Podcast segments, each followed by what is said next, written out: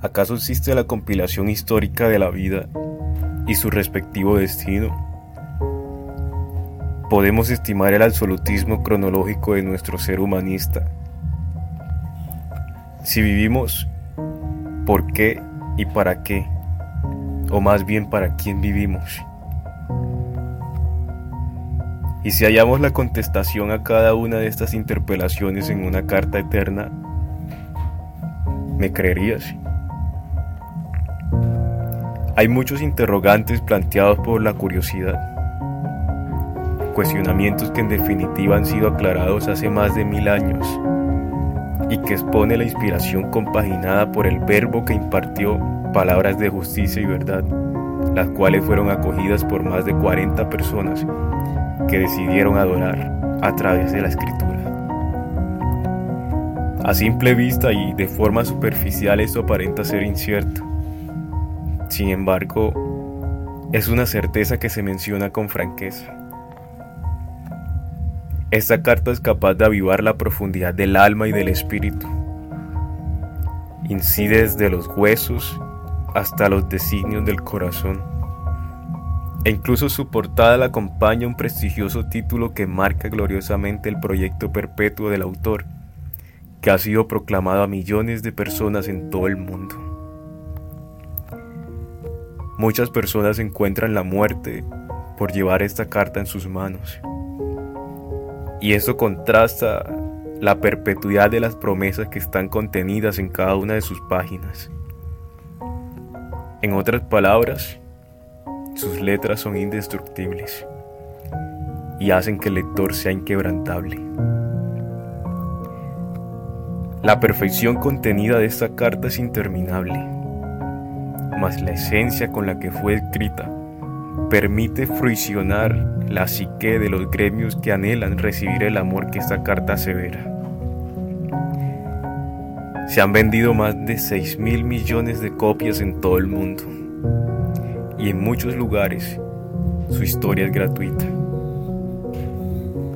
Ha sido traducida a más de 2.000 idiomas y esto corrobora que tenga récord insuperable de ser la carta más vendida en todos los tiempos.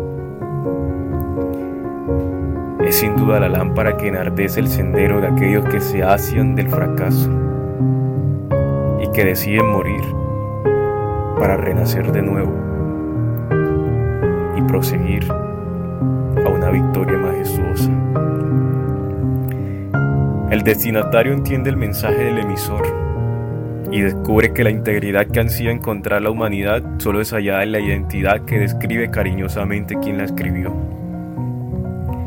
Pero no solo es cuestión de leerla, no se trata solamente de escucharla.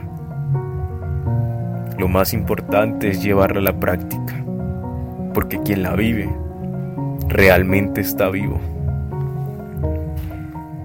Y a propósito del autor, ese que detalló cada una de las transformadoras frases con que buscó resultar el único camino, ese camino que puede salvarnos del fuego pérfido. Sé que aunque los pastos se desequen y la primavera se marchite por un cruel otoño que intente invadir nuestra libertad, las letras del autor nunca se borrarán porque fueron escritas con una tinta que perdura para siempre. Razón tiene aquel héroe que sacrificó su vida por amor a todo el creacionismo. No es una ironía. No es una versificación eufemista de un relato. No es una mentira hipócrita que busca persuadir engañosamente los pensamientos. Es la verdad escrita, la cual ha sido predicada a través de la historia y que ha reformado a muchas sociedades que decidieron constituir esta carta como el principio y el fin de su patria. La persona que se enamora de sus palabras antiguas y nuevas se sitúa en una piedra angular que soporta las más densas tempestades, colma el frío con sus fuerzas y destruye las circunstancias con lo inconmensurable del amor. En la casa del lector se construye lo inconmovible. Las puertas se abren y el reino sempiterno destila como el rocío de la madrugada. Y así como la luz del sol enardece la figura corpórea, esta carta mantienen la llama encendida de un corazón cada vez más tierno teme ser vulnerable. Qué dicha ser uno de aquellos que han recibido esta carta en sus manos, porque he podido ser partícipe de los ríos de vida que adoran a ese planeta. He sido testigo de cómo la oscuridad se mortifica cuando expongo mi ser a la luz de sus palabras. ¿Sabes? Por mucho tiempo fui un escéptico que no creía las palabras del autor. Ni siquiera tuve el deseo de conocerlo, porque para mí Dios debía morir.